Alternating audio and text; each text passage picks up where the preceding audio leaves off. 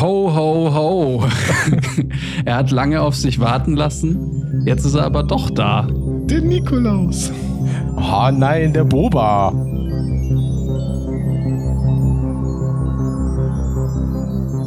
Filmkollektiv 3000. Genau. Also, ja, willkommen mal wieder zu einer neuen Folge vom Filmkollektiv 3000. Und heute geht's wie immer über die aktuelle Folge des Mandalorian. Ich hoffe, ihr habt die geguckt. hallo Tobi, hallo Daniel. Hallo Nico, vielleicht haben wir sie heute mal geguckt. Ja, ich denke mir normalerweise einfach immer was aus. So, also ich habe tatsächlich noch keine Folge bis jetzt geguckt und lass einfach immer so ein bisschen von euch da was einfließen. Ich mache mal YouTube-Videos. Dafür sind deine, deine Stellungnahmen sehr akkurat. Aber das, das ist so wie zur Schulzeit. Da hat man auch immer nur so ein bisschen was überflogen und sich dann schnell was zusammengereimt und behauptet, dass das so im Text stand. Ja, Das ist aber eh so eine Sache, wo, wo wir mal drüber reden müssen. Wieso Oh, ist oh. das so? Also ich habe mir echt gedacht, wenn ich mal Kinder habe, dann liest man doch einfach nur ähm, das gesamte, sagen wir mal, Geschichte. Du liest einfach dieses Buch Geschichte in einer Woche mit deinem Sohnemann oder Töchterlein äh, durch und, und dann checken die das. Und ich frage mich immer, weil bei mir war das auch so ein Riesending immer, du gehst in die Schule, musst für Geschichte eine Seite lesen, du bist so, boah, scheiße, ey, ich muss eine Seite für Geschichte lesen, so Mann. Und dann liest man die noch schnell in der Früh auf dem Weg in die Schule und achtet nicht auf den Straßenverkehr und was weiß ich was. Äh, ich check's nicht. Warum, warum ist das als Kind so aufwendig gewesen, eine Seite zu lesen? War das bei euch auch so? Ja, also tatsächlich habe ich auch von dieser einen Seite dann vermutlich nur einen Satz gelesen, weil wir hatten wirklich so das armseligste System, glaube ich, bei uns in der Schule. Da war, also wir sind einfach immer der Reihe nach durchgegangen, so zum Beispiel im Englischunterricht und dann war halt äh, erster Satz, zweiter Satz, wo ein Satz vervollständigt werden musste. Und es war immer die gleiche Reihenfolge. Und du wusstest, du bist immer Nummer zwei, wenn du als Zweiter in der Reihe sitzt. Und dann hast du natürlich auch nur diesen einen Satz überhaupt gemacht als Hausaufgabe, was einfach eine Katastrophe ist normalerweise. Also es ist halt wirklich richtig schade.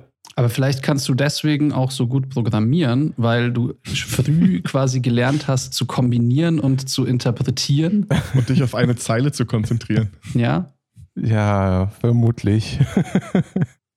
Nee, es ist schon, aber ja, ich gebe dir vollkommen recht. Wenn man es von heutiger Sicht aussieht, dann denkt man sich so, das, man könnte es einfach an einem Tag durcharbeiten, was man da in einem ganzen Monat macht. Und Ja. man versteht es auch, wenn man einen kompletten Zusammenhang hat und man nicht nur irgendwie eine Seite liest und deswegen eigentlich gar nicht das, das Ganze, das große Ganze versteht. Und dadurch wird es ja auch einfach schwieriger, oder? Ja.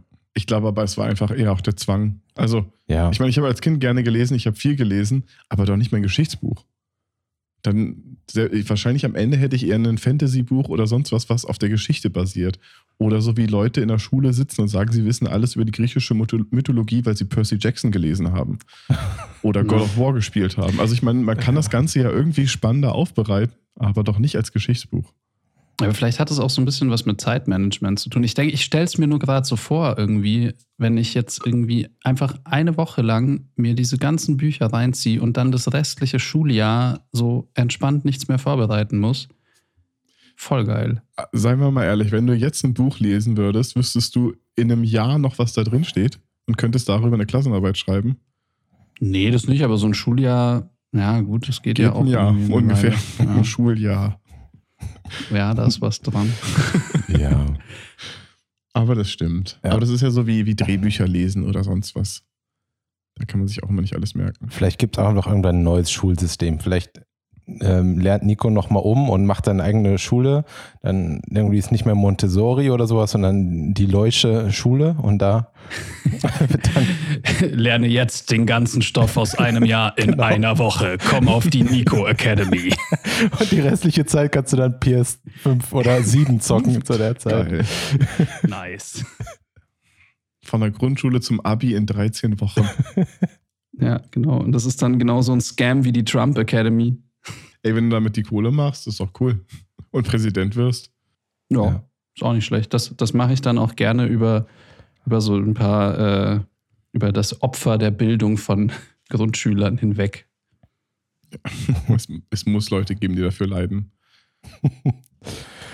Ja gut, Leute, äh, was habt ihr denn die Woche so geguckt, um mal irgendwie noch die Kurve zu kriegen? Ich habe, was ich ganz lustig fand, also irgendwie können wir immer ganz gut in die Zukunft gucken, was passiert oder Sachen ansprechen und auf einmal ändert sich alles oder es ändert sich in unsere Richtung, weil es letzte Woche, ich weiß nicht, ob ihr es schon gesehen habt, äh, wir sind alle ja Mitglied der Visual Effects Society, ein Zusammenschluss von Visual Effects Artists. Und letzte Woche gab es ähm, einen Code und einen Link für die ganzen Screener von Apple TV für die Award Season. Ja. Und dadurch konnte ich auf einmal Apple TV-Sachen gucken. Zauberhaft. Bisher habe ich nur einmal durch die Liste geschaut und äh, die erste Folge von Ted Lasso geguckt, aber sonst, sonst davon nichts. Aber ich habe mich gefreut, dass ich jetzt den, äh, den, den äh, Bill Murray-Film gucken kann. Ah, stimmt, von Sofia Coppola, ja. Ja, genau. Aber ich habe, glaube ich, sonst nicht wirklich was geguckt die Woche, muss ich gestehen.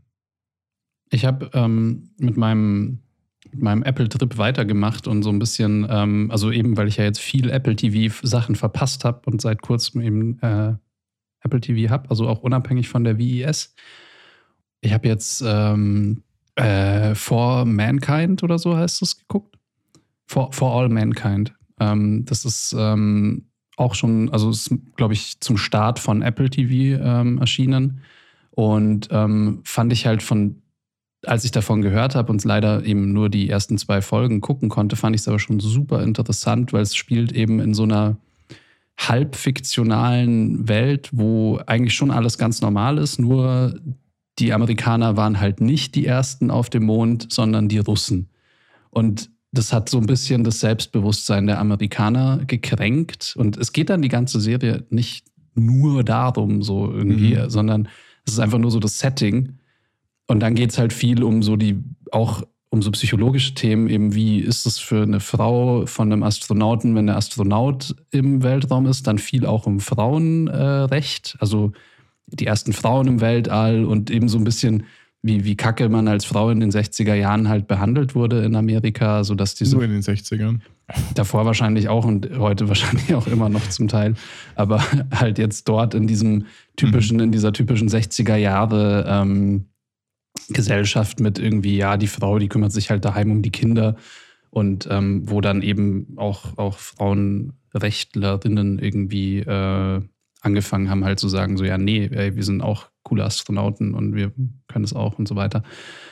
Da bin ich jetzt fast durch, aber ich fand es extrem gut, um ehrlich zu sein.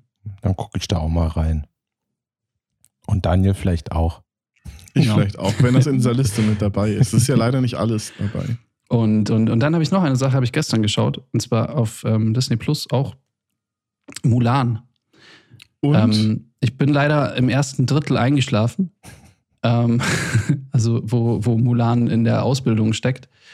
Ähm, und habe halt quasi so den Anfang und das Ende äh, und den, das zweite Drittel bis Ende dann gesehen. Äh, aber das heißt, so du hast dir nicht mal die Mühe gemacht, zurückzuspulen. Nee, weil ich mit Sina zusammengeschaut habe, also mit, mit meiner Frau. Ja, und die ist nicht eingeschlafen. Und, und die ist nicht eingeschlafen. Und dann habe ich gesagt, erzähl doch, was passiert. Nee, musst du dir mal anders angucken. So funktioniert die Ehe. Ja. Naja, und da habe ich halt so weitergeguckt. Aber ich fand den Film eigentlich ganz okay. Also er war halt, er okay. sieht, also vom Style her, also vom, vom Art-Style ist er so super bunt und sieht so ein bisschen billig aus, finde ich. So ein bisschen eben auch wie Herkules. Ähm, ist aber eine ganz, also mein Mulan ist eh eine ganz lustige Geschichte so und ähm, so eine typische Hero-Story halt irgendwie Mädchen, das irgendwie in einer Gesellschaft von Jungs lebt und muss sich da beweisen und und naja. Ähm, ich glaube, jeder kennt Mulan. Ja. Ähm, aber Die, mit der guten Kernessenz, du erreichst nur was, wenn du ein Mann bist. Ja. also es ist halt irgendwie so, ich finde, in dieser, in dieser Serie oder in einem Kinderfilm ist es eigentlich so das Gegenteil von Female Empowerment. Mhm. Am Ende natürlich ist sie ist sie das und sie darf Sachen durchsetzen, aber sie wird erst anerkannt, nachdem sie so tut wie ein Mann. Und wenn sie dann die Anerkennung hat, dann ist okay, dass sie eine Frau ist. Aber bis dahin ist so, ey, no chance. Na, aber sie haben ja irgendwann, kommt ja dieser Moment, wo sie merken, dass sie eine Frau ist und dann wird sie verbannt und dann überlegen sie sich halt doch nochmal anders und sagen so, ja, nee, du bist eigentlich eine krasse Kriegerin. Ähm, ja, ja, klar. Also das ist, das ist so ein bisschen wie am Set, wenn man mit Kameramännern umgeht. Weil ich mag ja Kameramänner, aber ich habe auch die Erfahrung gemacht, dass man sich bei denen auch immer beweisen muss, wenn man als VFX-Supervisor ans Set kommt. Und ähm, ne, dann ist man immer so, wer bist du eigentlich? Was willst du hier mit deinem komischen Mirrorball und deinem Color Chart? So verpiss dich. Und wenn man, wenn man dann mit denen arbeitet und die merken so, nee, man hat schon auch irgendwie Ahnung von dem, was man macht, dann sind die so, ja, cool, dann bist du dabei. Und das, das ist auch so ein bisschen so, da muss man sich immer beweisen. Also das heißt, der, der VFX-Supervisor ist ist quasi das gleiche wie die Frau in einer patriarchischen Gesellschaft. So würde ich das jetzt unterschreiben. Genau. Ich würde sagen, der Supervisor muss sich auch einfach so Cargohosen und so anziehen und Ja, sich irgendwas umhängen und so tun, als wenn er Kameramann wäre. Und dann irgendwann kann er sagen, haha, aber ich bin eigentlich VFX-Supervisor. Und dann ist das auch in Ordnung. Und dann sagt der Kameramann, das hat dir der Teufel gesagt und löst sich in so eine Staubwolke auf. Du brauchst auf jeden Fall mehr Taschen in deiner Hose. Ja, nee, auf jeden Fall. Ich habe halt tatsächlich eine ganz normale Jeans angehabt, so dass es klar, dass dann meine. Autorität einfach nicht vorhanden ist. Aber du hast wenigstens ein dickes Schlüsselbund oder sowas, oder? Irgendwas, was klippert, äh, klimpert, wenn du Mm. rumläufst. Nee, habe ich auch nicht dabei gehabt. Weil mein Hausschlüssel und so, den brauche ich am Set nicht. Gaffertape überall. Irgendwas Ja. brauchst du. Ja, als, als Supervisor Ja. zieht man ja die ganze Zeit so ein Peli-Case hinter sich her, Ja. an jedem Ort, ständig. Ach, schön. Weil man muss ja eigentlich, wollte ja Nico nur darauf hinaus, dass er gerade die ganze Zeit am Filmset rumhängt. ja, die ganze Zeit.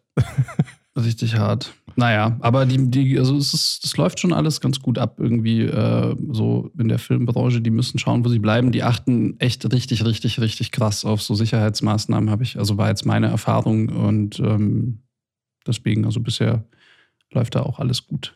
Ähm, Tobi, was hast du denn, was hast du denn die Woche geguckt? Ähm, ich habe mich diese Woche mal wieder ein bisschen selbst äh, gequält.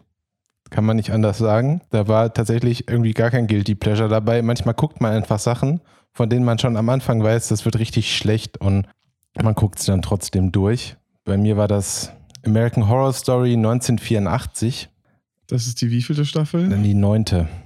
Die neunte. Krass. Und also ich fand die achte schon wirklich so unterirdisch. Also American Horror Story ist ja immer so ein bisschen witzig auch und ein bisschen trashig, aber die achte Staffel fand ich wirklich so katastrophal schlecht. Und dann kam halt die neunte Staffel und die ist halt so katastrophal schlecht. und man kann halt dann trotzdem nicht aufhören irgendwie und das ist trotzdem, weil man sich immer denkt so, nee, vielleicht wird es ja doch noch mal besser und vielleicht schaffen sie es ja doch eine konstant sinnvolle Geschichte zu erzählen, aber nein, sie schaffen es nicht. Und ich finde es wirklich richtig armselig. Und das Intro finde ich, also es soll halt in den 80er natürlich spielen, wie wie der Titel schon so erkennen lässt. Und ähm, allein das Intro finde ich dann so, es sieht halt einfach aus wie so 19, äh, 2015er Werbeclip für so 80er Jahre Effekte, die man dann in After Effects auf Sachen, auf Sachen draufhaut. Also so wirklich, es ist so überbenutzt schon einfach diese typischen, alles ist 80er und irgendwie zu Stranger Things war das ja dann super beliebt und Hm. also der Look ist dadurch schon extrem abgenutzt jetzt wieder und die Serie ist halt einfach furchtbar. Also es macht irgendwie nur dann Spaß, glaube ich, wenn man dabei ganz viel Alkohol trinkt oder sich sehr darüber amüsiert, wie schlecht es ist. Ich weiß es nicht. Ich verstehe nicht, wie man, was daran gut sein kann. Irgendwie ist es traurig. Aber bis zu welcher Staffel fandest du es denn gut oder fandest du es immer schon blöd? Nö, also ich fand die erste Staffel zum Beispiel ziemlich gut. Ich habe nicht alle Staffeln gesehen. Ähm, ich fand die erste gut. Ich fand Freak Show. Ich weiß gar nicht, ob das die fünfte oder die vierte war. Fand ich echt gut. Ähm, also die hatten schon so ihre Momente, aber es wird dann halt einfach komplett sinnlos. So, weißt du, du fängst mit irgendeinem Thema an in der Staffel und am Ende hat das nichts mehr damit zu tun, was eigentlich am Anfang los war. So und Mhm. das, der, der ganze Klimax baut eigentlich nur darauf auf, auf irgendeinen Charakter, der erst eine Folge vorher introduced wurde. Weißt du, es macht dann keinen Sinn. So funktioniert eine Serie nicht, finde ich. Und das, das, das nervt mich so krass. Wenn du dann auf einmal so ein Ende hast und denkst so, wow, okay, den Typen kenne ich erst seit einer Folge und jetzt sollte ich mein komplettes Herzblut irgendwie in diese Person reinstecken und mich darüber freuen, dass die Person irgendwie es schafft zu überleben Mhm. oder so. Es ist Blödsinn. Ja. Ja. Echt total furchtbar. Und ähm, dazu dann noch einen alten Film geguckt, also alt, 2015. Ich weiß nicht, wir wollten irgendwie noch eine Blödelkomödie gucken. Mhm. und haben dann den Film geguckt mit dem tollen deutschen Titel. Ich musste es gerade nochmal nachgucken. Big Business. Außer Spesen nichts gewesen. Oh Gott. Mit Vince Vaughn, Dave Franco, ja, und noch ein paar anderen Schauspielern. Und boah, dieser Film ist halt einfach auch so gar nicht witzig. Das ist schockierend. Und interessant ist, die zweite Hälfte des Films spielt dann komplett in Berlin. Und dadurch wurde es dann wieder so ein bisschen interessant, wie sinnlos sie das alles so darstellen können. Und der ist halt irgendwie 2015, ich weiß nicht, ob das so die Zeit war, als man einfach versucht hat, ganz viel äh, männliche Genitalien und Brüste und so zu zeigen und das als Humor zu verkaufen. So, es, es war sehr bizarr. Fandest du nicht witzig? Oh, also es war, war sehr, sehr dumm. Und dann gab es so, so ein paar Momente zwischendurch, die in Berlin ges- spielen sollten, aber ganz offensichtlich irgendwo in LA gedreht wurden. Du siehst im Hintergrund halt Palmen und irgendwie so diese typischen Backsteingebäude von Venice Beach und so ein Kram in die Richtung. Und aber es soll halt Berlin sein. Und ich so, nee, ehrlich, Das war, also es klingt so, als wäre das Sehenswerteste an dem Film genau das gewesen, herauszufinden, wo sie es verkackt haben. Aber dafür gab es halt nicht genug, was offensichtlich verkackt war. Das meiste war halt wirklich so, warum? Warum, warum habt ihr mir Mhm. das jetzt gerade gezeigt und erzählt? Das hat nichts mit der Geschichte zu tun und es hat auch keinen Einfluss auf irgendwas. Ja. So ein bisschen wie bei American Horror Story. Also irgendwie, das, Klingt so, als ob du dir das richtig, richtig gutes Programm gegeben hast ja, die Woche. also so filmtechnisch war es eine echt enttäuschende Woche, muss man schon sagen. naja. Und ach ja, äh, äh, Bill und Ted Face the Music haben wir auch geguckt. Und das war eine, auch eine Enttäuschung? Nö, der war in Ordnung. War jetzt auch Okay. tatsächlich keine Offenbarung. Vielleicht reden Ja. wir ja in irgendwie einem Zusammenhang oder in irgendeinem Ja, Jahresrückblick das oder so nochmal über aktuelle Filme. Und da erzähle ich dann gerne mehr darüber. Wir machen einen Jahresrückblick. Mal sehen, vielleicht. Nice. Naja, aber das war es dann auch bei mir die Woche. Irgendwie war dann mehr mit allem anderen zu tun und nicht so viel Mhm. mit Filmen. Also ich glaube, ich werde irgendwie ab Donnerstag gar nichts mehr gucken, nur noch Cyberpunk 2077 spielen. Wart's mal ab, das wird bestimmt voll schlecht. Ich habe irgend so ein Video heute schon irgendwie auf YouTube hat mir das, das vorgeschlagen, irgendwie so eine Horror Prediction mit ähm, Cyberpunk will be, ich weiß es nicht mehr, out of people's minds in 30 days oder so. Also, dass der Hype dann eh relativ schnell abklingen wirkt, aber das glaube ich gar nicht.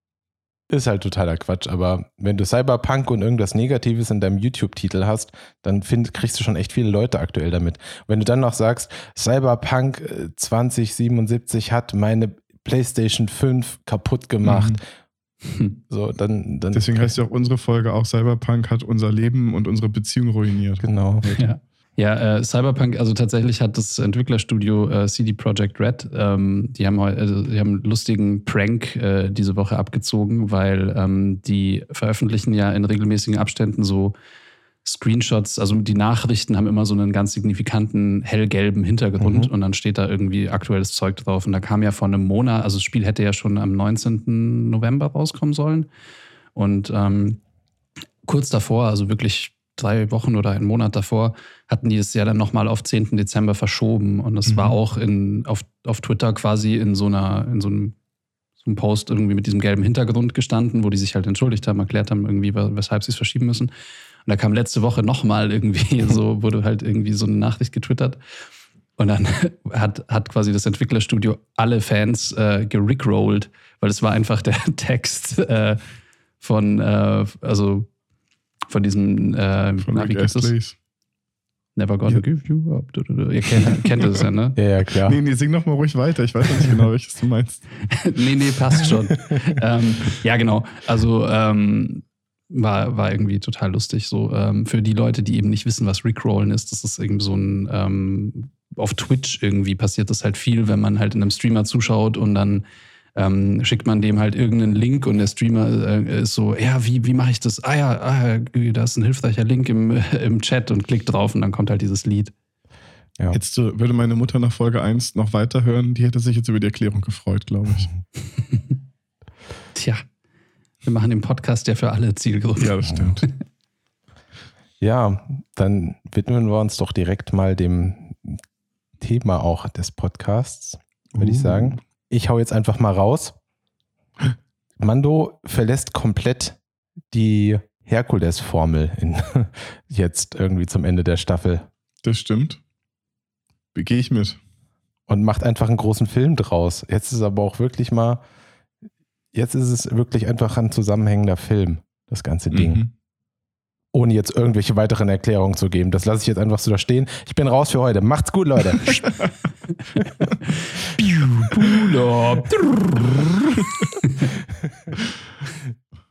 Ja, aber du hast, du, hast, du hast komplett recht. Es ist nicht mehr Schema, er kommt irgendwo hin, er will was machen. Jemand sagt, oh, ich helfe dir, wenn du das machst. Und äh, die Folge passiert, sondern es ist einfach, seine Aufgabe ist, Baby Yoda auf ein, ich weigere mich den Namen zu sagen, nein, äh, Grogu auf einen Stein zu setzen. Und was macht er? Er fliegt dahin und setzt Grogu auf den Stein, glaube ich, innerhalb der ersten drei Minuten der Folge. ja. Ähm, war eine sehr, sehr kurze Folge, ne? 35 Minuten. Und äh, Regie hatte der gute Robert Rodriguez geführt. Ach krass, das habe ich gar nicht gelesen. Mhm. Da war ich irgendwie mental schon raus, scheinbar. Das ist ja überraschend. Ja, ne? Also Ja. ist gar nicht. Also ich, ich äh, weiß ja gar nicht, wie ihr zu Rodriguez steht. Ich glaube, am, am liebsten mag ich sein Buch. Ja, ich habe es auch hier stehen. Rebel Without a Crew ist, ist, ist, ist super. De- definitiv lesenswert. Filme bin ich teilweise sehr zwiegespalten. Da gibt es sehr viele gute, aber auch sehr viele, wo ich einfach nicht verstehe, wie so etwas wie Spy Kids existieren kann. Ich kann dir sagen, warum es existiert. So, weil er halt seinen Kindern einfach nur einen Gefallen tun wollte. Ja. Und ich meine, sagen wir mal so, warum existiert Shark Boy und Lava Girl? Das ist noch viel, viel schlimmer als Spy Kids. Ja, und das ist ja wirklich nur, weil irgendwie einer seiner Kinder nachts irgendeinen Traum hatte und hat, hat dann das Kind ihm den Traum erzählt und er hat daraus diesen Film gemacht. Mhm. Der sieht aber auch so schlecht aus. Ja, doch. Ich habe mich auch irgendwie, also ich war total überrascht, als ich irgendwann mal gesehen habe, dass, ähm, dass er Regie bei Spy Kids geführt hat, so, weil Mhm. er ja eigentlich, also, weil die, die anderen Filme, die der so macht, ja eigentlich irgendwie ganz schön na Kontrast dazu sind. Ja, wobei, ich meine, Spy Kids, den ersten hat er ja relativ früh in seiner Karriere gemacht, ne? Also der ist ja jetzt auch schon fast 20 Jahre her. die Schauspieler sind ja auch einfach mal alle original aus irgendwie seinen anderen Filmen wie From Mhm. Dusk Till Dawn und Desperado und so geklaut. Ja. Geklaut, also gecastet. er hat sie nicht einfach mitgenommen. Hey Danny, Ja. komm, zack, bist du im anderen Film.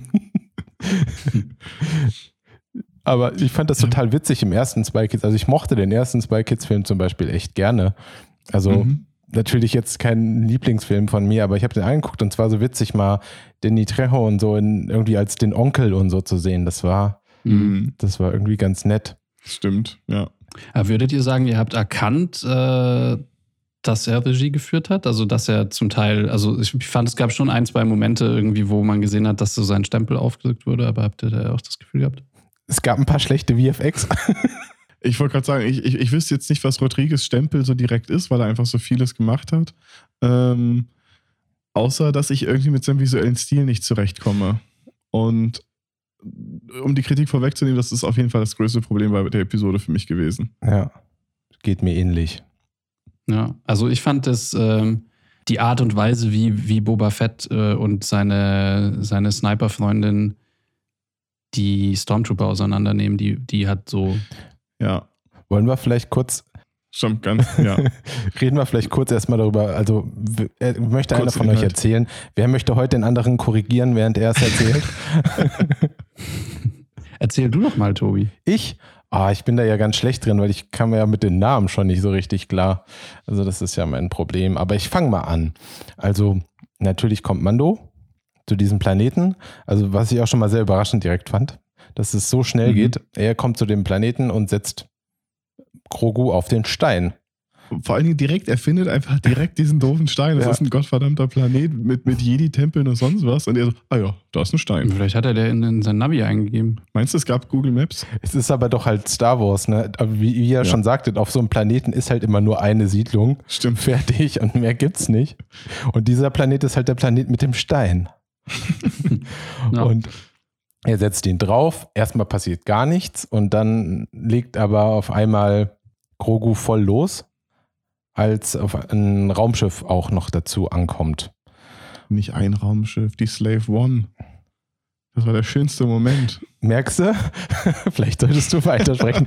Für mich persönlich, ich kenne dieses Raumschiff nicht mal. Ich habe es bestimmt schon mal gesehen, aber mir war nicht bewusst, dass dieses Raumschiff irgendwas Besonderes ist. Es ist das Raumschiff von Boba Fett, was er schon immer, Ah, okay. was selbst Django, glaube ich, am Anfang hatte. Ah, okay. Wie heißt es? Slave One? Slave One, ja. Sklave 1? Ja. Bitter. Naja, gut. Äh, das Raumschiff landet, aber natürlich weiß auch Mando erstmal nicht so genau, was da los ist und möchte ähm, Grogu davon abbringen, jetzt da loszulegen. ich weiß nicht, wie ich es anders beschreiben soll. Der, Eine blaue Power-Meditation. ja, der, der fängt an zu meditieren und kriegt so ein Schutzschild um sich rum und lässt sich halt davon noch nicht mehr abbringen. Und dann muss Mando losziehen und er findet heraus, dass Boba äh, gekommen ist. Der, der gute Boba.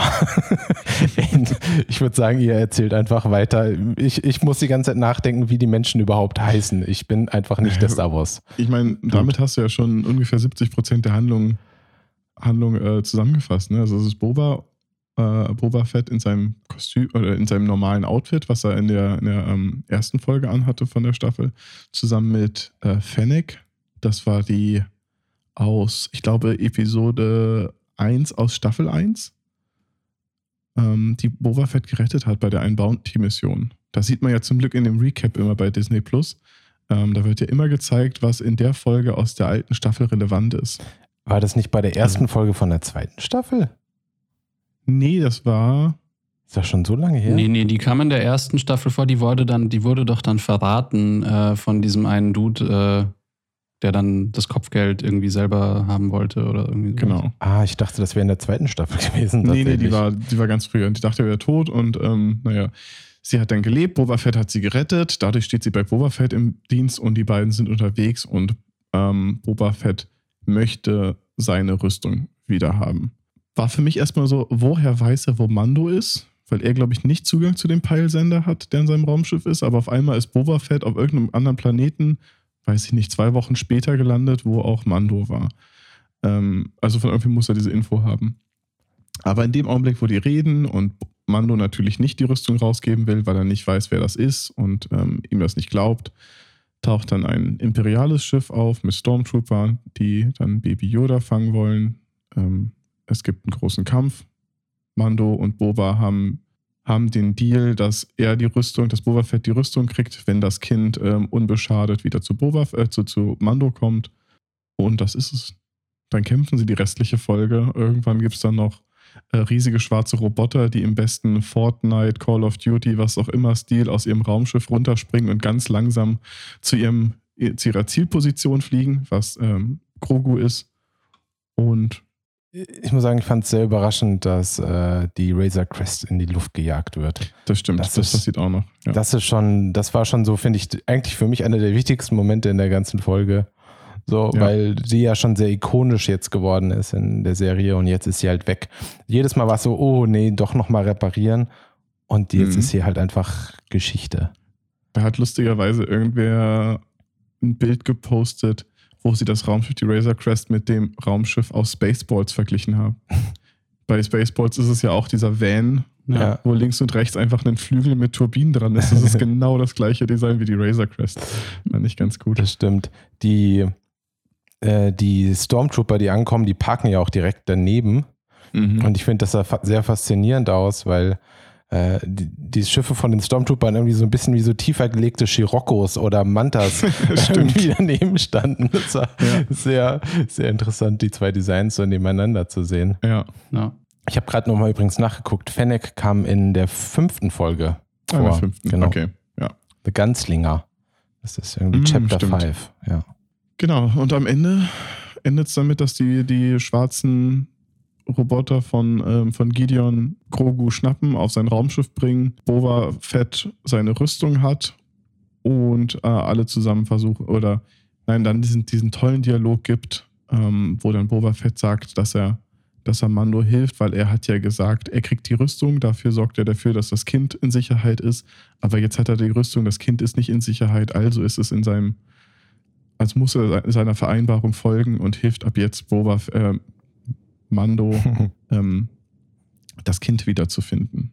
Ja, genau. Und dann Mando zischt ja dann nochmal kurz rüber zu Kara und bittet Stimmt. sie auch um die Hilfe.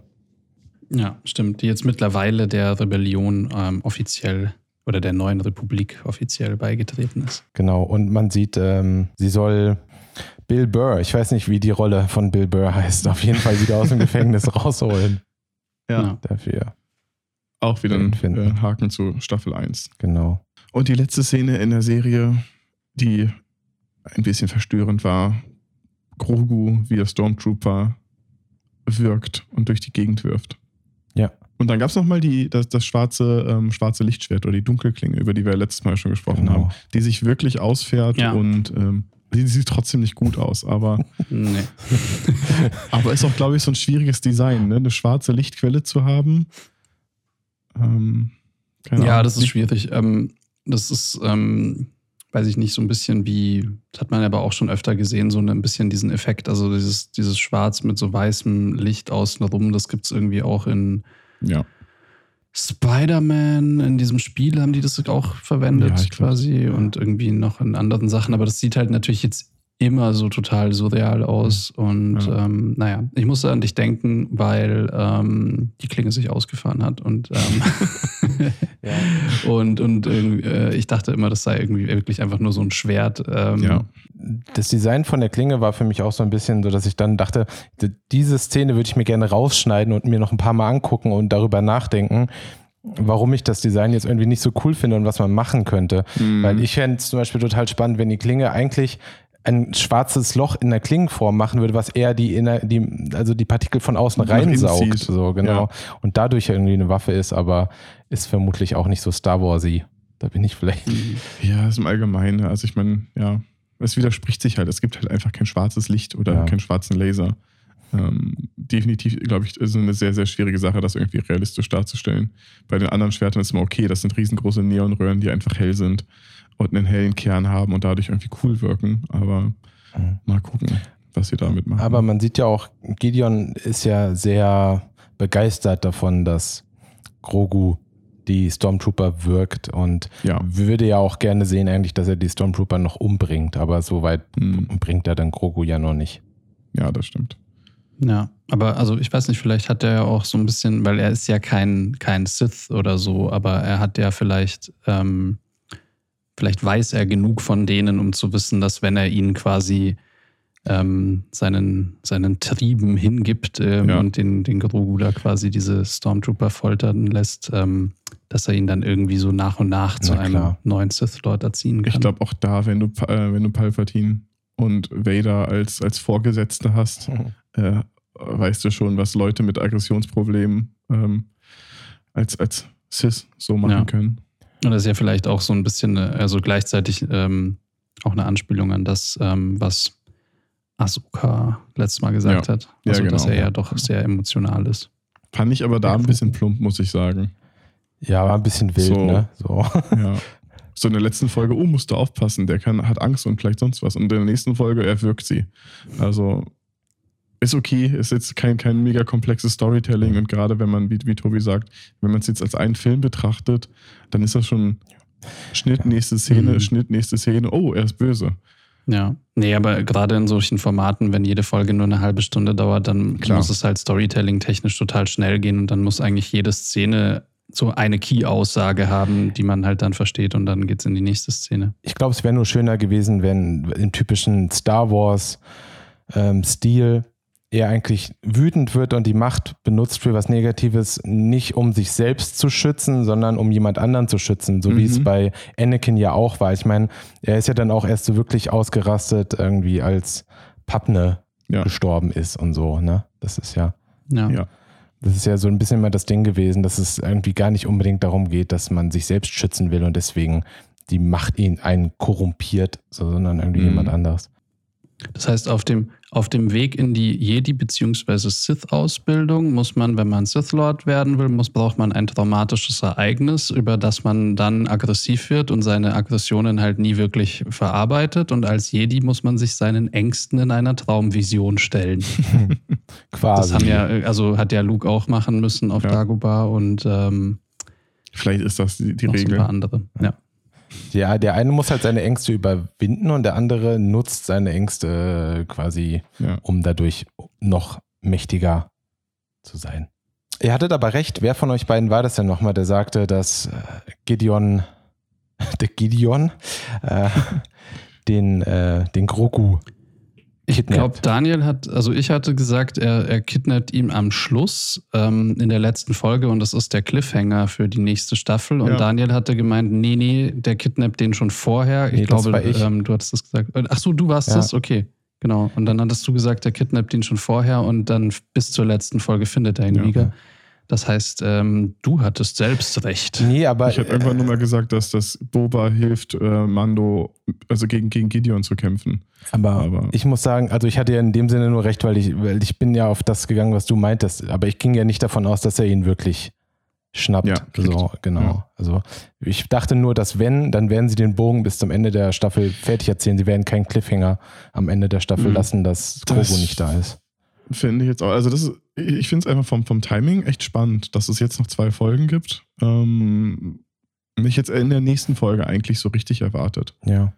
dass man da mit einem guten Gefühl rausgeht. Aber wer weiß, ich meine, jetzt muss er die erstmal wieder finden Ja. und seine Leute zu sammeln. Ich glaube, die nächste Folge, Ja. gut, die sind schon bei Predictions, aber die nächste wird so ein bisschen die, die Avengers Assemble-Folge, wo er seine ganze Truppe zusammenruft Ja. und irgendwie einen Masterplan schmiedet und in der letzten Folge. Ja, genau. Das denke ich auch. Also ich, ich hätte eigentlich auch gedacht, dass am Ende dieser Staffel er schon zu ähm, Bo Katan irgendwie geht. Aber Ja. dann musst du das halt in der nächsten Ja. Folge machen, nicht? Ja, das stimmt. Ja. Aber Nico hatte zumindest damit recht, dass keine, ähm, kein alter Jedi als Geist erscheint, Ja. sondern dass es einfach nur so ein Machtgeschwurbel ist. Genau. Ja, stimmt, aber so ein Machtgeschwurbel. Ich dachte irgendwie äh, schon, dass er irgendwelche Flashbacks oder irgend so ein Zeug hat, dass man noch ein bisschen was über ihn auch lernt, aber, Macht man bestimmt noch. Aber es war nur das Machtgeschwurbel. Äh, Machtgeschwurbel trifft es auch ziemlich gut, weil es sah total schrecklich aus. Es war so eine, so eine, weiß auch nicht, so eine, so eine, so eine nicht, das hatte nicht mal so eine richtige Farbe. Es war so diese ausgewaschene blaue irgendwas so drauf. Das hat auch kein Licht wirklich erzeugt auf dem Stein selber. Also es sah alles so ein bisschen Für mich- aus. Hätte das eher so aus Stargate oder sowas, also aus der Stargate-Serie. Ähm, also weiß nicht, ich, ich finde, ganz ehrlich, ich glaube, das war die Folge mit den schlechtesten Visuals. Zumindest in der Staffel. Mit Staffel 1 weiß ich es nicht mehr, aber das war schon vieles, was Es hat mich halt total erinnert an, das hattest du ja auch irgendwie schon mal erwähnt, das Spiel, ähm, also jetzt dieses äh, aktuelle Star Wars-Spiel mit Fallen dem Order. Fallen Order, genau, da gibt es ja. Ja. diese Machtorte und auch so ein bisschen hier Light Effects in der Sinne, also es ist ja wie so ein Speicherpunkt aus diesem Spiel Mhm. aus. Aber war halt so ein bisschen, finde ich, fehl am Platz jetzt irgendwie in dem, in der Serie. Also sah irgendwie nicht gut aus. Ich fand auch diesen Strahl, das sah super krass wie so ein Lightbeacon aus, wie man es wirklich in jedem Ubisoft-Spiel und so auch hat. Ne? Man ist weiter weg und man sieht diesen Strahl, der schon da hochkommt, wenn man da hin muss. Weil du das gerade gesagt hast, schlage ich, äh, ich, ich habe mal geguckt, weil ich mich gefragt habe, wieso sieht das alles nicht so gut aus? Und ich meine, normalerweise Hauptvendor für die ganzen Sachen ist ILM. Ja, Die haben natürlich ihre, ihre Unterfirmen, ich weiß gar nicht, ILP, also Important Looking Pirates, arbeiten dran, die stehen auch immer in den Abspannen. Ähm, bei der Firma hat laut IMDb oder bei der Folge hat vor allen Dingen eine Firma namens Hybrid FX dran gearbeitet. Ich habe keine Ahnung, ob ihr jemals was von Hybrid FX gehört habt. nope. Mir war es kein Nö. Name. Die sind aus Montreal und sie gehören zu Ubisoft. Ah, witzig. Geil, und die haben dann einfach irgendwie das Speicherpunkt oder Beacon-Design aus Far Cry ähm, oder so, ähm, da reinkopiert. Also, das, das wusstest du doch. Ja, nee, Das haben wir doch alles vorher besprochen, dass du genau hier den, das ist ja, den Moment lieferst. ja lustig. Also vielleicht haben noch noch andere Studios gemacht, das erkennt man bei der Serie nicht. Ich glaube Mhm. die nicht, dass die pro ähm, Folge unterschiedlichen Abspann haben. Aber in der IMDb sind für die Folge fast nur Leute von Hybrid Okay. Mhm. VFX gelistet. Ja, also es gibt so ein paar Sachen, fand ich jetzt irgendwie, da waren die Designs halt auch immer, immer wieder gut, weil ich glaube, das Raumschiff, in dem äh, Gideon ist und so, äh, das gibt es ja schon. So, da muss man Mhm. das jetzt irgendwie, das, da wär, das werden die nicht nochmal von Grund auf bauen, Ja. dann, sondern es ist schon da und deswegen sieht das auch gut aus und die Stormtrooper sehen ja eigentlich auch immer gut aus, die sind jetzt aber auch nicht besonders aufwendig, da kann, Ja. kannst du nicht so viel falsch machen. Aber ja, dann reden wir doch einfach direkt mal über die VFX und über das, was uns gefallen oder halt nicht so gefallen hat, vermutlich. Mhm. Mehr das Zweite. ja, also ich, ich glaube, es gibt wenig, wo ich jetzt bei der Folge sagen kann, dass ich das jetzt positiv rausheben wollen würde. Vielleicht, weil man es nicht gesehen hat, aber vorne angefangen, ich fand erstmal den Planeten extrem unspektakulär. Also das ganze Setting von der Folge ist halt, ist halt ein, ja, ein Gipfel von einem Berg mit ein paar Steinen und Pflanzen, als werden sie irgendwo alles real gedreht haben. Ähm, gibt nicht viel her. Das ganze Licht ist schwierig, weil es einfach so Mittagsstimmung ist. Das heißt, erstmal visuell ist es erstmal so das Undramatischste, was wir hatten. Ne? Gerade im Gegensatz zu der Folge davor. Der Planet davor, dieser Wald, der hatte so viel Stimmung und jetzt kommst du auf einmal in so, ein, in so eine Tageslicht-Berglandschaft. Ist auf jeden Fall ein deutlich schwierigeres Setting, glaube ich, da eine coole Stimmung zu erzeugen. Aber allein die Qualität von den, ähm, von den Rauchexplosionen und die mhm. Einschläge oder dieser Moment, wenn Fennec diesen Stein wegschiebt, ähm, genau.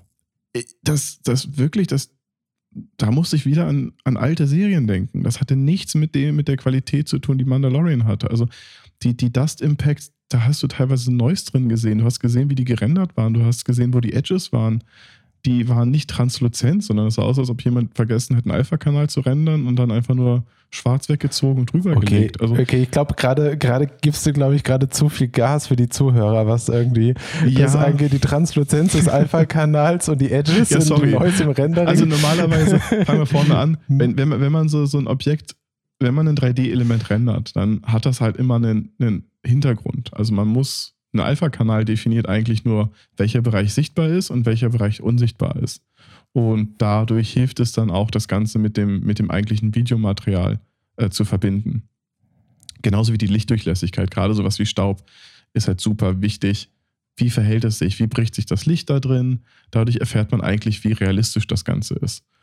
Und in dem Fall sah es für mich aus, als ob jemand einfach entweder Videomaterial gekauft hat und das einfach drüber gelegt hat oder als ob es in einer Szene gerendert wurde, die nichts mit der eigentlichen Szene zu tun hat. Das heißt, die ganze Beleuchtung von dem Staub, das machte alles keinen Sinn. Das war viel zu dicht. Das sah eher aus wie ein brennendes Gebäude und nicht wie Staub, der hochfliegt, wenn jemand auf einen Stein schießt zum Beispiel.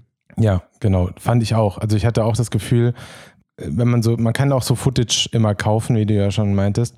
Und äh, wenn es dann um so Steinfelsen, kleine Sachen, die wegsplittern und explodieren geht, dann ist es auch trotzdem 3D simuliert in diesem ja. kaufbaren Footage. Es ist nicht, äh, es wird, es ist dann nicht real gedreht. Und das sieht meistens schon nicht so doll aus. Und das, was man da gesehen hat, sah dem sehr ähnlich aus. Und teilweise hat man auch das Gefühl gehabt, dass es äh, geretimed wurde, ist auch wieder einer, ein toller Ausdruck dafür, äh, dass es halt zeitlich äh, neu interpretiert wurde. Das heißt, es wurden, das, das ganze Bild hatte durch einen merkwürdigen Look, man, ach, ich kann das jetzt auch ganz schlecht erklären, ohne weit auszuholen.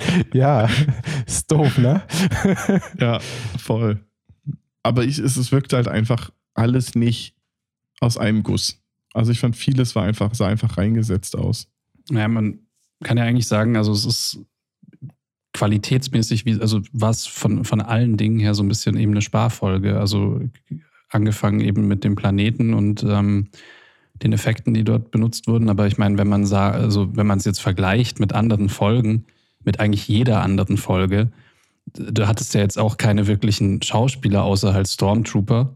Also du hattest mhm. jetzt nicht irgendwie, wie sie es jetzt in der ähm, Folge 3 beispielsweise hatten, irgendwie diese an dem Hafen halt diese ganzen äh, verschiedenen Außerirdischen in der Kneipe und so. Also, also auch jetzt, wenn man vom Kostüm ja. oder Maske ausgeht, das war einfach ein kahler Planet mit ähm, einem relativ einfach also gestalteten Set, weil ich meine, die haben einfach nur ein paar Steine aufgestellt und dann war das jetzt das Setting.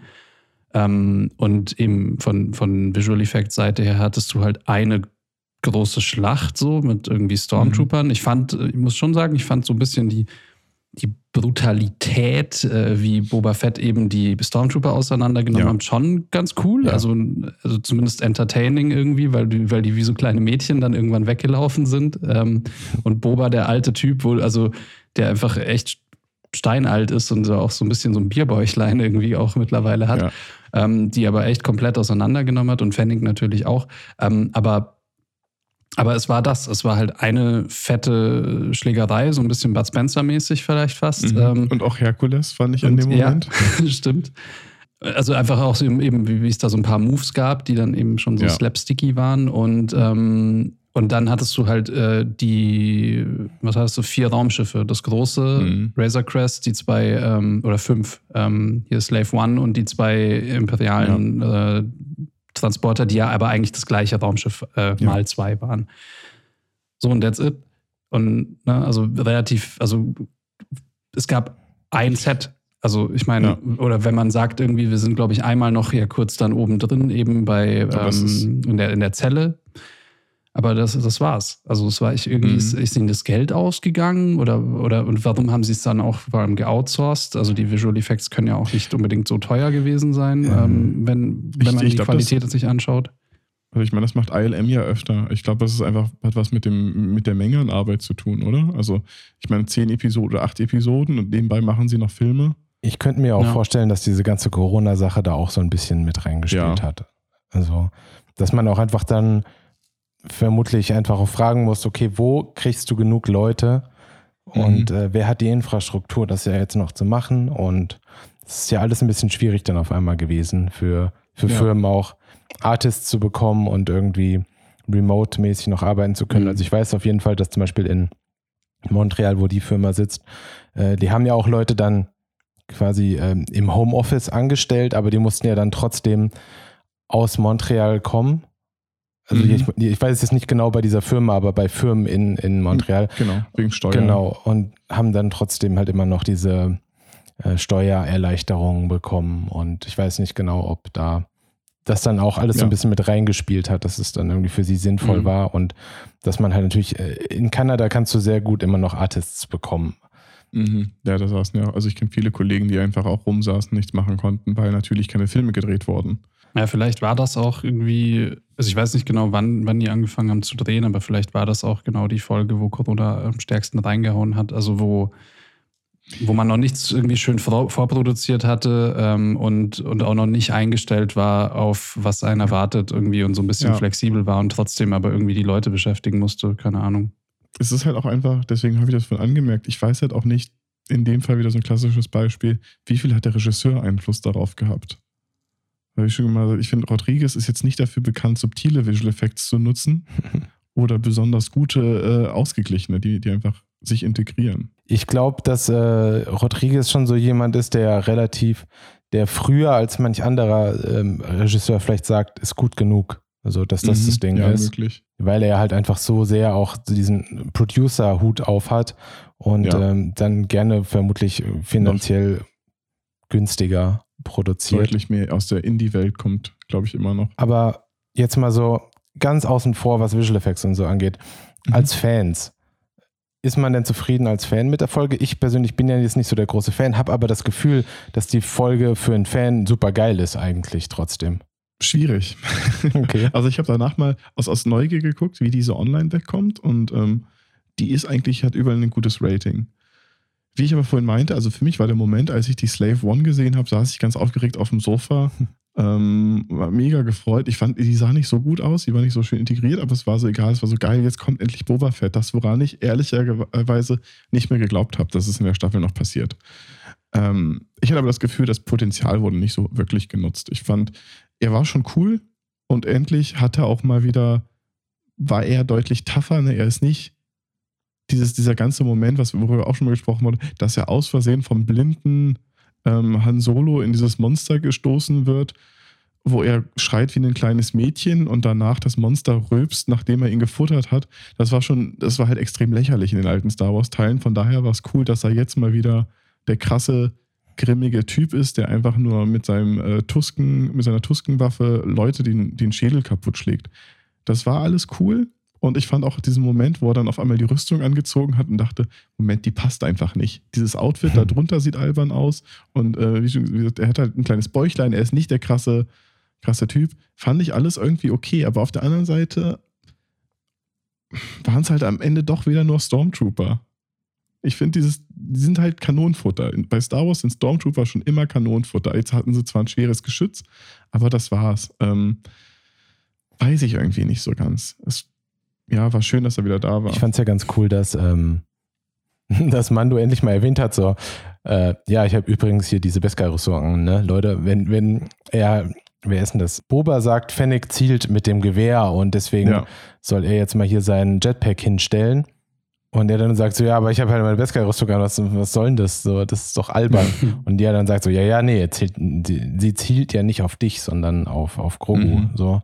Aber da war das ganz schön, dass sie es mal erwähnt haben, dass diese Rüstung Ja. eigentlich bei so Lasern komplett OP ist, wie man so schön im, Ja. im Gaming-Bereich sagt. ja. Ja. Ja, das stimmt. Also, wie gesagt, ich will will die Folge jetzt nicht verteufeln. Die ist, da, da sind schon viele Sachen, die cool sind. Und ähm, für mich ist eher so, es ist ein guter, ein guter Anfang, damit Boba Fett jetzt mehr auftaucht. Und ich glaube, die beiden können eine ganz coole Dynamik haben, oder die drei jetzt in dem Fall. Ähm, vielleicht sogar eine bessere als ähm, Kara und Der andere. Ka Kaga. Kaga, Kara und Kaga. Ähm, so, also ich finde, die drei funktionieren, glaube ich, ganz gut. So drei Kopfgeldjäger, die da unterwegs sind und versuchen, das Kind wieder zu holen. Das, ist, das passt schon alles. Also, ja, es ist einfach wieder so eine gute, ein guter Opener für, für was, das, was kommen kann. Ja, ich fand Boba nicht so geil. Oh, okay. Ich weiß nicht, ob ich mir da jetzt Feinde mache, aber ähm, ich fand, ähm, ich weiß nicht, ich fand, es war so ein bisschen gewollt. Also er war so, weil eben er passt ja, er ist ja eigentlich wie ein neuer Charakter. So, ich meine, nicht abgesehen vielleicht von dem, was sonst noch in Star Wars passiert, in Comics oder ähm, Mhm. anderen Dingen als jetzt den Filmen, das weiß ich jetzt nicht genau, ähm, hat man ja eigentlich in den Filmen, also in der Originaltrilogie, ähm, nicht so viel von ihm mitbekommen. Ne? Er ist ja im Prinzip, er ist halt der Kopfgeldjäger, er hat so ein bisschen, er ist so ein bisschen auf den Zug des Imperiums aufgesprungen, hat die halt so genutzt quasi Mhm. irgendwie. Ähm, also ne, Darth Vader hat, hat im Prinzip ihn in dieses Carbonit, also Han Solo in dieses Carbonit eingefroren und dann dem Boba Fett so ein bisschen geschenkt. Ähm, und der hat den dann mitgenommen äh, zu, zu Jabba äh, für sein Kopfgeld und ist da so ein bisschen rumgehangen ähm, in diesem Hof, äh, auf dem Hofe Jabbas, ähm, nur um dann eben in so einer albernen Lachnummer äh, irgendwie verspeist äh, zu werden. Also that's it. Mehr haben wir von Boba in der ersten Trilogie ja nicht gelernt. Der war nie Ja. der absolut krasse ähm, Steven Seagal, Arnold Schwarzenegger-Typ, der jetzt ist, der hier irgendwie alle Leute verprügelt. Das war der nie. Mhm. Und jetzt kommt er da, also kommt er da an, ist so, ey, ich bin nicht tot, gib mir meine Rüstung. Und dann verprügelt er halt irgendwie ähm, 40 Stormtrooper so irgendwie, die halt dann äh, ne, ängstlich davonlaufen und ist so plötzlich ja, also er erklärt natürlich seinen Background und klar, Mhm. wir haben, es ist ja dann schon, also natürlich mittlerweile wissen wir auch, dass er der Sohn von Django Fett ist und ähm, und, und, und nicht so komplett nur so ein dahergelaufener Kopfgeldjäger ist, sondern ja schon so eine Art Vergangenheit auch hat. Mhm. Ähm, aber das war schon so ein bisschen, okay, wir brauchen jetzt irgendwie so einen, so einen harten, so einen harten alten Mann irgendwie. Ähm, und, und jetzt, jetzt gibt's den halt. Und ich fand's, ich weiß nicht, vielleicht habe ich es auch nicht richtig verstanden, aber die Argumentation, weshalb er jetzt Mando helfen muss. Die ist schon sehr fadenscheinig. Die war, also, weil eigentlich war der so, ey, gib mir die Rüstung, so, sonst erschieße ich Yoda. Ja, und, und am Ende haben die sich ja gar nicht geeinigt, Klar. sondern dann irgendwie die ganze Verhandlung wurde gestört vom Imperium. Die haben dann so ein bisschen so, okay, ja, gemeinsamer Feind, alles klar, wir reden jetzt nicht, sondern wir kämpfen jetzt erstmal gegen das Imperium und dann schauen wir weiter. Und am Ende war es so, okay, wir haben versprochen, dass wir irgendwie, die, dass wir Yoda helfen, äh, Yoda, ich meine Baby Yoda, also Grogu, Grogu. helfen. Grogu. Und da dachte ich mir kurz so, nee, Moment, ihr habt es nicht versprochen. Ihr habt dem einfach eine, eine, eine Knarre an den Kopf gehalten. Nee, aber die hatten ja, es gab ja quasi den Deal. Also hier dem Kind passiert nichts, war natürlich, ist weit ausgelegt. In dem Fall hieß eigentlich, ursprünglich hieß, dem Kind passiert nichts. Wir schießen ihm also nicht in den Kopf. Ja. Dafür kriegst du die Rüstung oder kriegt, kriegt er, kriegt Boba Fett die Rüstung. Das war der Deal, da, das waren die letzten Formulierungen. Und natürlich, ja, es ist total fadenscheinig, aber jetzt war die Aussage, dem Kind ist was passiert, ich habe die Rüstung, Mist, ich habe mein Wort nicht gehalten. Weißt du? Also das ist das, die Erklärung, die ist, da hast du komplett recht. Das hat nichts damit zu tun, was sie abgesprochen haben. Aber Es ist halt so ein bisschen ein übertriebener, also da wird diesem Boba, der ja auf mich nicht so wirkte, wie als hätte er irgendeinen krassen Ehrenkodex, wird ihm jetzt so ein, der wird jetzt so, so gut gemacht irgendwie, ne? Also er war einfach der Böse und er war nicht so wichtig, er war nur irgend so ein Kopfgeldjäger. Ähm, und jetzt wird da aus ihm so ein, so ein, wird ihm so ein Heldencharakter zugesprochen, dass er jetzt diese vage Aussage dann, weil er so ein cooler Typ, weil der könnte genauso gut sagen, so ja, dein Problem, so ich, ich gehe jetzt, ich habe meine Rüstung, so vielleicht nehme nehm ich, nehm ich, nehm ich Mando noch mit, ähm, weil ich der Einzige bin im Raumschiff hier. Aber dass er jetzt irgendwie von sich aus dann sagt, so, ey, nee, so ich bin jetzt auf dein, äh, deine Suche so eingeschworen, ich helfe dir jetzt und ich habe auch noch meinen Sidekick dabei. Aber ich finde, das haben sie, haben sie eigentlich oft genug gemacht und darum dreht sich ja die ganze Serie. Also Boba Fett war nie böse. Boba Fett war halt immer neutral. Er ist ein Kopfgeldjäger. Der ist, der macht das, wofür er bezahlt wird. Ich wollte nur sagen, er ist ja wie Mando eigentlich. Mando arbeitet Genau. ja auch eigentlich fürs Imperium am Anfang, wenn er halt ähm, Grogu holt, ne? Also es ist ja, Der macht das, der, die arbeiten für den Auftraggeber. Ja. Und ich fand in diesem Moment, wo dieser Dialog war und er erklärt hat, dass er ja auch ein Mandalorianer ist, weil sein Vater Django selber als Findling genauso wie, wie, Din, äh, wie Jin, also Mando, ähm, gefunden wurde und so von den Mandalorianern großgezogen wurde, dass er eigentlich, ich glaube, also das war dieser Moment, wo sie sich, wo er sich auf die gleiche Ebene wie Mando setzen wollte. Um zu, äh, meine, warte, ich muss meine Notiz jetzt äh, zitieren, weil Django ist ja auch Mando.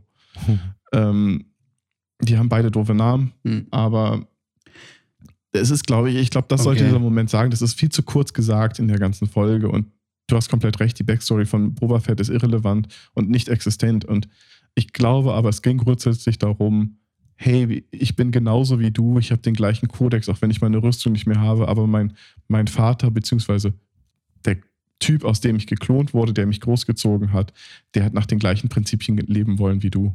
Hm. Ja, vielleicht ging es dann auch einfach ein bisschen schnell, weil das eine Ding, Ja. also zwischen Mando und Grogu, das ist mir schon eingeleuchtet. Da haben Ja. sie sich auch Zeit gelassen, ne? weil Mando war erstmal, Mhm. hat er dieses Kind quasi nur äh, eben als Auftrag gesehen und dann war ja so ein bisschen dieses Ding, okay, der schaut irgendwie ganz cute und irgendwie ist er doch, äh, und dann haben die sich ja so ein bisschen äh, ineinander verliebt, äh, mehr oder weniger, so dass er dann irgendwann gesagt hat, so, nee, ey, ich kann jetzt irgendwie, ich muss den jetzt wiederholen, irgendwie ist es, fühlt sich, fühlt sich scheiße an, den irgendwie Ja. äh, dem Imperium zu, hinter, zu überlassen.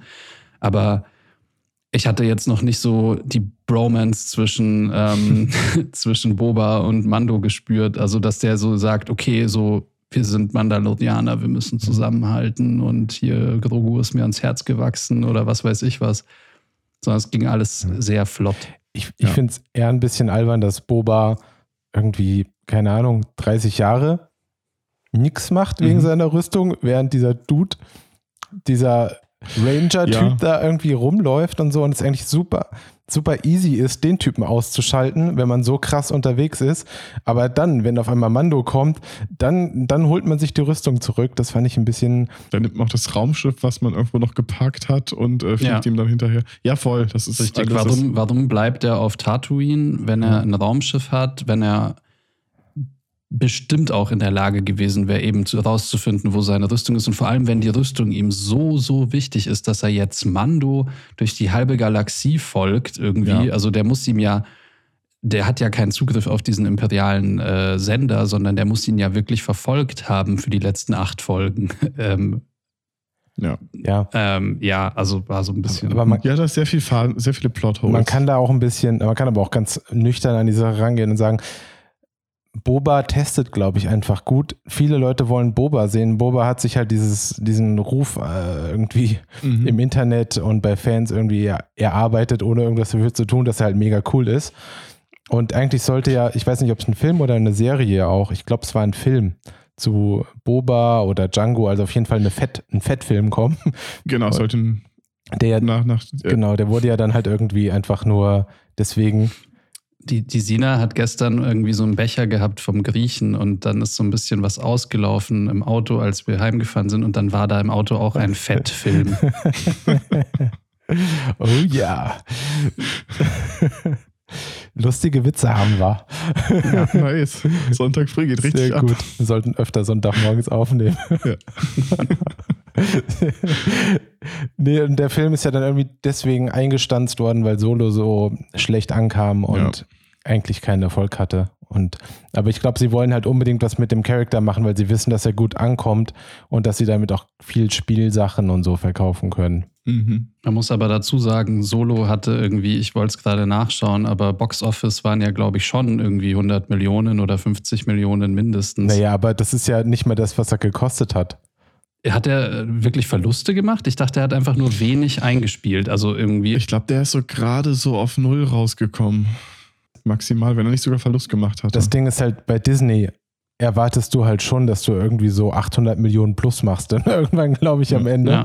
Und wenn die halt nicht da sind, dann ist es halt hinter den Erwartungen und dann ist es ja auch ein Problem für den Aktienkurs und so weiter und so fort. Das ja, spielt ja immer noch viel mit rein. Und ich finde es nur immer so erstaunlich, dass halt, dass du im Prinzip irgendwie ein paar Millionen verdienst und ähm, ist aber ein ganz, ganz schlimmer, drastischer Verlust äh, ja. eben für so ein großes Unternehmen wie Disney ist.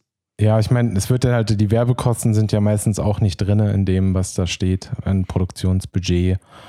Und ja, das stimmt. auch noch oben drauf. Und dann halt Investoren wollen ja auch ein gewisses Geld zurückhaben. Also sie rechnen mhm. ja mit einem gewissen Faktor, der dann halt nicht da ist. Ist vermutlich alles äh, wesentlich trockener, als man sich das Ganze wünscht, irgendwie als Filmfan.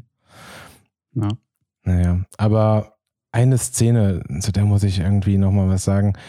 In dem Kampf, äh, wenn Fennec dann oben auf diesem Hügel mhm. draufsteht und unten kommen die Stormtrooper an. Und dann packt mhm. ein Stormtrooper diese Laser-Railgun-artige Sache ja. aus. Und sie dann, sie steht da oben und rennt weg. Und ich finde, diese Szene ist so schlecht aufgelöst. Man hat am Anfang überhaupt keine Ahnung, wo der Stormtrooper steht in Relation mhm. zu ihr, weil ich hatte das Gefühl, er steht am Anfang des Berges und sie müsste ja eigentlich nur nach hinten gehen und dann ist sie außer Schusslinie. Aber nein, er steht an der Seite und sie läuft den Berg entlang, oben auf der Spitze des Berges und der Stormtrooper kann quasi immer parallel zu ihr schießen, die ganze Zeit. Das macht überhaupt keinen Sinn. Und im Zweifelsfall hätte sie einfach hinter den Berg, hinter den Hügel gehen können mhm. und sie wäre außer Schritte Schusslinie gewesen. Ja. Und warum kann er immer parallel zu ihr schießen? Er hat doch ein festes Geschütz. Also für mich war das die ganze Zeit in meinem Kopf so, was passiert hier gerade? Das macht überhaupt keinen vielleicht, Sinn. Vielleicht war es Geschütz auf dem Dolly. Ja, genau. Ja, also gefühlt war es das auf jeden Fall. So zwei Stormtroopern, die ihn so immer vorschieben. genau, an einer liegt immer Schienen. So, ja. ja, da waren vieles, also diese ganze Sequenz, ich fand auch, aber Fennec hat in dem Fall schöne Xena gemacht. Also wenn, wenn Boba Herkules war, sie war Xena mit den komischen Sprüngen durch die Luft und äh, rumgewirbelt und das war, ich musste da ein, zwei Mal lachen, weil ich dachte, ja, jetzt sind wir wirklich doch wieder bei Herkules und Xena. Genau. Aber okay. Es hat sich halt so ein bisschen angefühlt wie bei Hobbit 2 oder 3, glaube ich, als sie einfach schon angefangen haben, Kampfszenen zu drehen, obwohl das Drehbuch noch nicht fertig war und noch nicht klar war, was da eigentlich für ein Film bei rauskommt. Aber sie kämpfen halt schon mal und deswegen äh, drehen wir das jetzt und lösen es dann später im Schnitt irgendwie auf, aber es funktioniert mhm. halt nicht richtig. Also es war, es war irgendwie ein bisschen unterwältigend. Und es war zwar auch geil mit Boba, der die Stormtrooper so vermöbelt hat und dann man gesehen hat, wie er die, wie dieser Stab halt quasi die, die Rüstung komplett zerschmettert und so. Ich mhm. finde, man hätte es aber auch noch ein bisschen besser inszenieren können. Also es hätte schon noch ein bisschen epischer aussehen können. Ja, voll. Kamera ein bisschen näher dran sein können teilweise. Ja. Weiß ich nicht. Also ich glaube, das ist so für mich der Hauptkritikpunkt. Ähm, sie haben bei vielem das Potenzial der Folge nicht ganz ausgeschöpft, so wie man sich das vielleicht vorstellen könnte. Ich fand auch zum Beispiel der Moment, wo, wo die Roboter, die ja sehr, sehr langsam waren, nachdem sie da gelandet sind, zu, ähm, zu Grogu gelaufen sind und die von unten dann diesen Berg hochgelaufen. Also ich fand, das war, glaube ich, so die undramatischste Verfolgungsjagd in Anführungszeichen, die man hätte machen können. Also ja. es war von beiden Seiten langsam. Die sind langsam hochgelaufen und die Roboter sind sehr, sehr langsam auf Grogu zugegangen. Irgendwie war das seltsam. Ja, die Roboter sahen eh scheiße aus. Also da habe ich, das, das sah eigentlich aus wie Spy Kids vom Design her. Also okay. ganz ehrlich, das äh, mit diesem, mit diesem roten äh, hier Kampfstern Galactica äh, Augen irgendwie. Und also, ich weiß nicht, ich fand, die sahen halt wirklich aus wie aus so einem, wie aus so einem Kinderfilm. Also ich fand die überhaupt nicht wie soll ich sagen, überhaupt nicht irgendwie Star Wars-mäßig oder so ein bisschen irgendwas Erwachsenes oder irgendwas Ernstzunehmendes. Die sahen wirklich aus wie in so einem, aus so einem Kinderfilm. Ich finde, die sahen halt so langweilig aus wie bei Avengers 2, diese ganzen Roboter, die da alle Mhm. irgendwie runterkommen und kämpfen auf, auf dem fliegenden Inselding. Keine Ahnung. Ich weiß nicht mehr, wie es hieß. Ich meine Ja. so, ich hätte, also wenn die zum Beispiel ein ähnliches Design gehabt hätten wie jetzt dieser Kopfgeldjäger ähm, aus der ersten Staffel, also einfach nur mit so einem Rohr als Kopf oder so, das wäre, also ich meine, es gibt ja genug ähm, Droiden in Star Wars irgendwie mit den Ja. unterschiedlichsten Designs, die, die da reinpassen. Aber Mhm. die hatten so ein menschliches Design mit Augen und einem Kopf und Armen und diesen äh, Rüstung und irgendwie und, und sahen halt einfach nur bescheuert aus. Ja, ich hätte mir sowas, also ich hätte so jemanden wie K2SO, also der Roboter aus ähm, Rogue One. Dieser relativ große, der sehr, sehr humanoid ist, aber sehr, sehr mächtigen Oberkörper. Also ich finde, der hat zum Beispiel mehr, mehr, mehr Gewicht gehabt und sah bedrohlicher aus. Ich dachte ja, dass es vielleicht einfach diese Klone sind, die sich, die sie auf dem Planeten da züchten. Weißt du, dass das die Dudes sind. Dass sie quasi so Iron Man-Anzüge anhaben und ähm, Mhm. damit runterkommen. Nee, aber das waren doch auf jeden Fall Druiden, da war doch kein Mensch drin, oder? Ja, Hätte, wäre halt auch ein gutes Potenzial gewesen, ne? dass du am Ende vielleicht, ähm, vielleicht machen sie es auch noch, vielleicht gibt es davon dann noch Stufe 2, was dann eher ein Exoskeleton ist, also ein Iron Man-Anzug, wo dann Gideon drin steckt, damit wir einen Kampf haben zwischen Gideon und, Bo äh, und, und, und äh, Mando oder sowas, Mhm. weil Ich, ich dachte ja auch am Anfang mal, dass äh, eben als wir die das erste Mal gesehen haben, in Folge 3, glaube ich, war das, dass es eventuell die Prototypen sind, quasi, wo sie mit der ersten Blutprobe von Grogu quasi schon mal so Leute gezüchtet Mhm. haben, die so ein bisschen kräftiger sind, weil sie halt irgendwie Midi-Chlorianer äh, zweckentfremdet haben irgendwie. Ähm, aber war ja dann jetzt nicht so. da kommt bestimmt noch irgendwas zu, hoffe ich mal. Und ein was, das, ich verstehe natürlich, klar, es musste halt irgendwie so erzählt werden, dann sonst hätte die ganze Serie, die Folge keinen Sinn ergeben. Aber dass er sein Jetpack am Anfang dahinstellt und es sich nicht wiederholt und damit alles Ja. so viel schwieriger macht, als es eigentlich wäre. Das hat mich die ganze Serie immer wieder so genervt. wie So, Alter, nimm dir doch eine Minute Zeit, dir dieses dumme Jetpack wiederzuholen, dann hättest Mhm. du auch direkt hinterherfliegen können im Zweifelsfall. Ja. Mann. Ja, das habe ich aber auch im Laufe der Folge gedacht, also, wieso fliegt er jetzt mit seinem Jetpack nicht da hoch zu, wo die, wo die Roboter sind? Ach ja, er hat es ja abgestellt. Also, also es gab zwei, drei Momente, wo ich dachte, warum hat er es nicht? Ja, aber das war auch doch total gewollt. Also ich meine, Mando steht da sich gegenüber mit Boba und es ist so, Alter, leg deinen Jetpack ab. Und du denkst dir so, Ja. hä, leg doch, also ich würde doch sagen, leg deine Waffe nieder. Irgendwie Ja. so, wieso leg deinen Jetpack ab? Also ist schon klar, dass, dass er ohne Jetpack weniger flexibel ist oder so, aber ähm, es war schon auch so ein bisschen, man hat sich halt die Story so hingeschrieben, weil man halt irgendwie eine logische Lücke später füllen wollte. Das meine ich ja, aber das war halt einfach so eine, die einem total auf den Keks ging, weil Mhm. dieses Jetpack ist ja fast noch wichtiger als seine Waffe. Also eigentlich ist das Jetpack wichtiger, um schnell zu Grogu zu kommen. Das hätte doch einfach immer in seinem Hinterkopf sein müssen, so um Grogu abzuholen und dann abhauen zu können, brauche ich dieses Jetpack. Es ist wichtiger als jede Form von irgendeiner Waffe. Vor allen Dingen, ich fand ja auch in, in der ersten Folge, nee, in der zweiten Folge der Staffel wirkte es ja so, als ob er dieses Jetpack auch wieder zurückrufen kann. Ja. Nachdem dieses Alien das Jetpack hatte. Und dann ist das Alien weggeflogen, das Jetpack ist zurückgekommen. Ich so, wieso nicht? Wieso hast du nicht deinen magischen Tesla äh, Auto-Home-Button gerade, dass das Jetpack zu dir kommt? Also es war, deswegen meine ich ja, es ist, das sind schon echt viele Plotholes. Vielleicht reagiert Bando in Stresssituationen nicht so gut zu und hat es einfach Schlechtes. Stre Stressmanagement. Genau. War so ein bisschen überfordert. Also ich finde, dieses Jetpack-Ding hat für mich wirklich diese ganze Folge immer wieder, immer wenn ich dran gedacht habe, hat es mich sauer gemacht und ich hatte irgendwie so ein Problem weiter zu gucken und erstmal wieder davon wegzukommen. Apropos sauer. Falls ihr keinen wichtigen Punkt habt, wie viel, äh, äh, ja, keinen wichtigen weiteren Punkt, den ihr besprechen wollt, wie viele Punkte gebt ihr denn der Folge? Ich würde 80 sagen. Obwohl 80 ist echt ein bisschen hoch. Aber ich habe halt einfach, Du hast der letzten, hast du 89 ich weiß, gegeben. ja, die fand ich auch um Okay. einiges besser.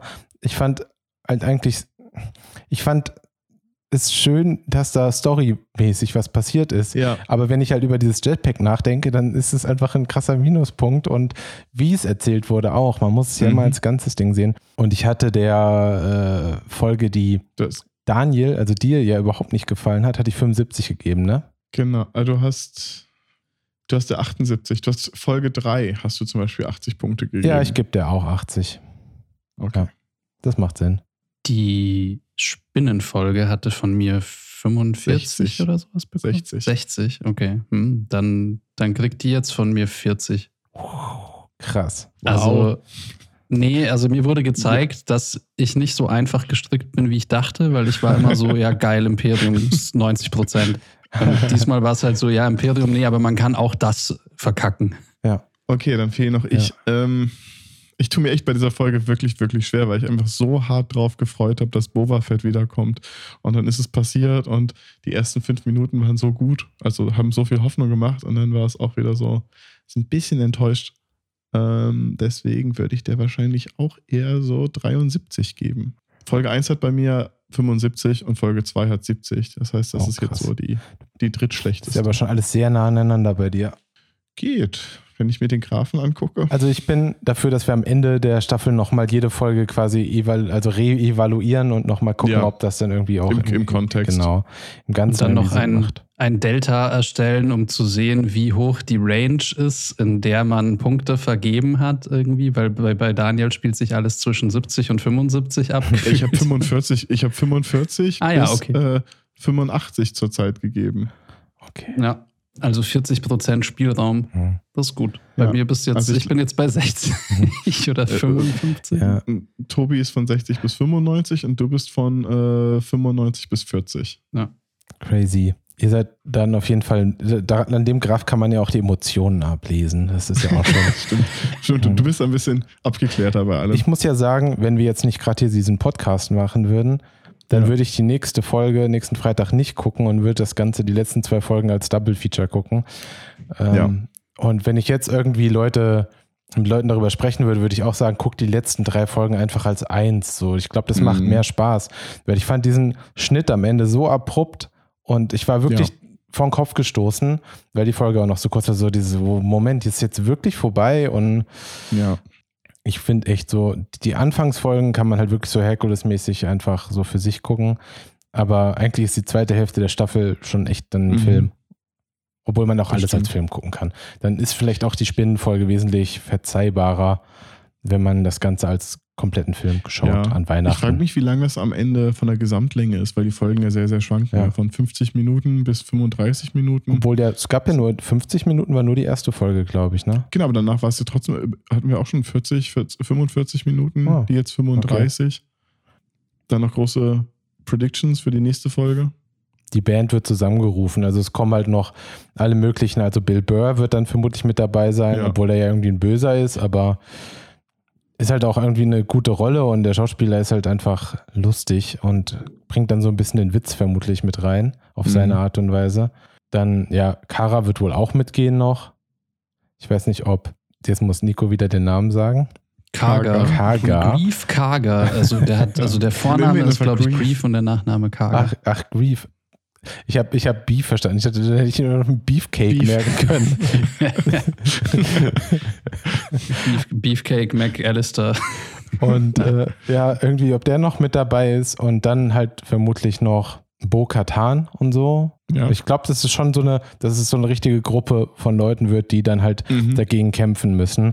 Und dass die letzte Folge dann vermutlich der große Kampf ist und du hast mehrere Szenen, zwischen denen hin und her geschnitten werden kann, weil du mehrere Kämpfe hast und Mando halt dann gegen den Gideon den Hauptkampf führen muss.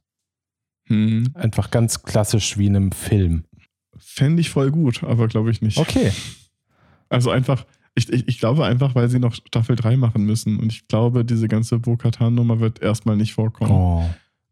Äh, Glaube ich. Aber auf der anderen Seite, sie müssen, ja, ich, ich kann, wenn die Staffel wieder so endet, dass sie einen Kampf mit, äh, mit Gideon haben und der dann am Ende wieder glimpflich davon kommt und dann in der nächsten Folge sich wieder aufbaut, das geht einfach nicht. Also eigentlich müssen sie schon direkt gegen ihn kämpfen.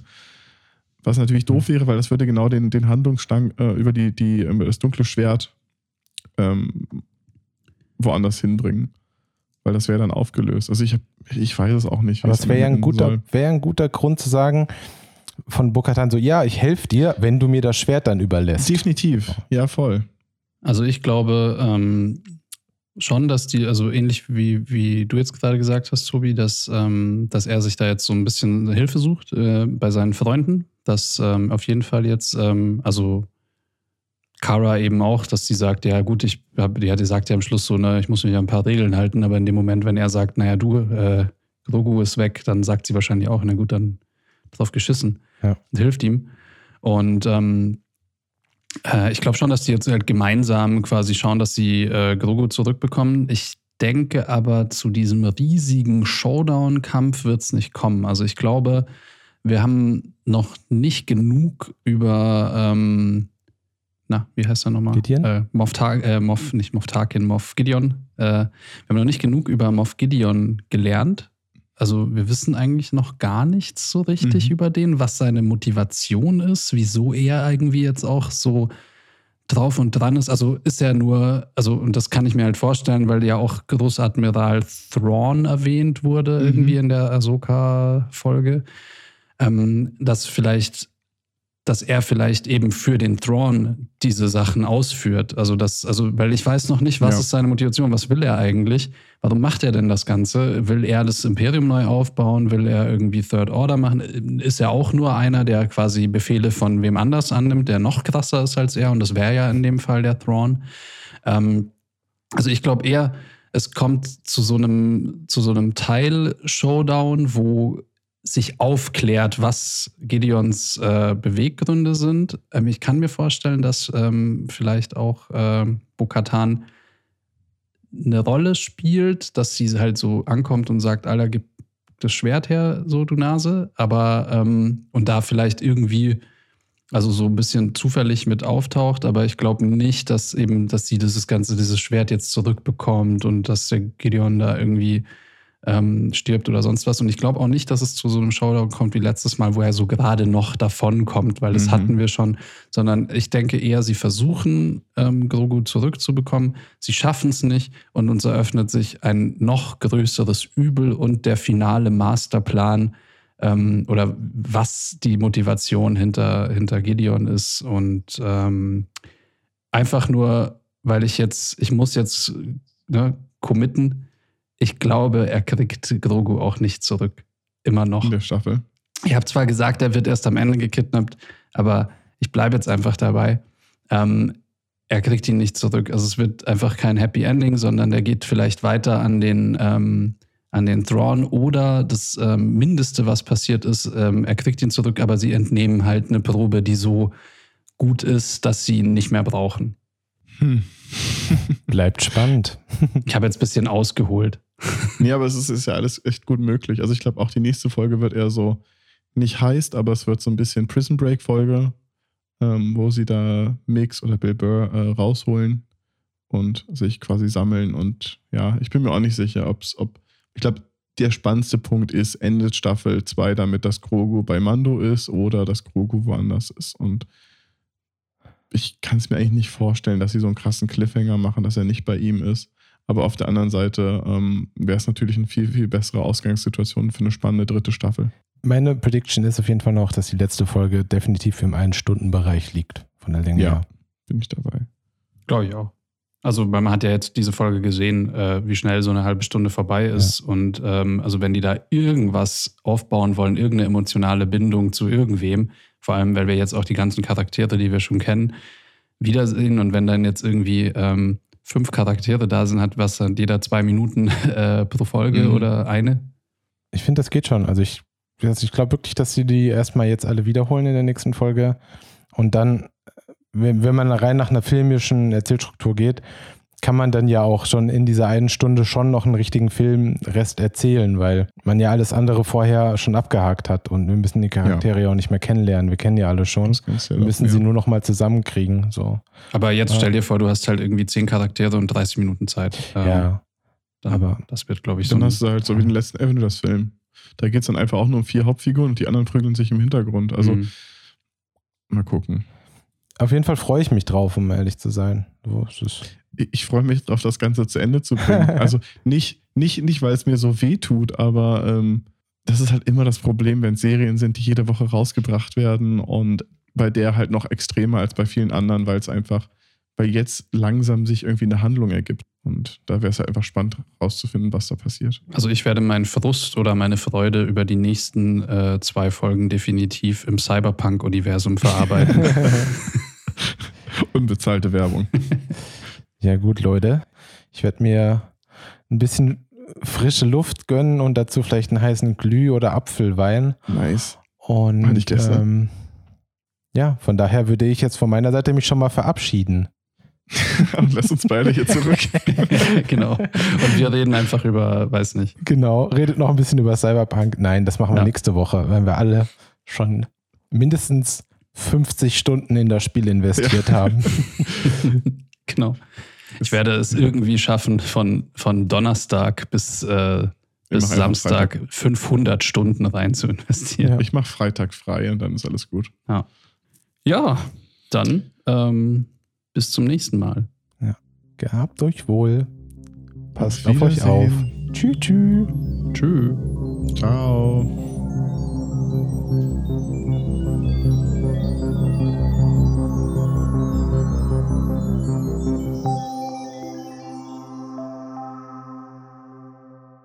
So geil wie der Klatscher, so geil ist der ganze Bur. da haben wir den Cold Opener.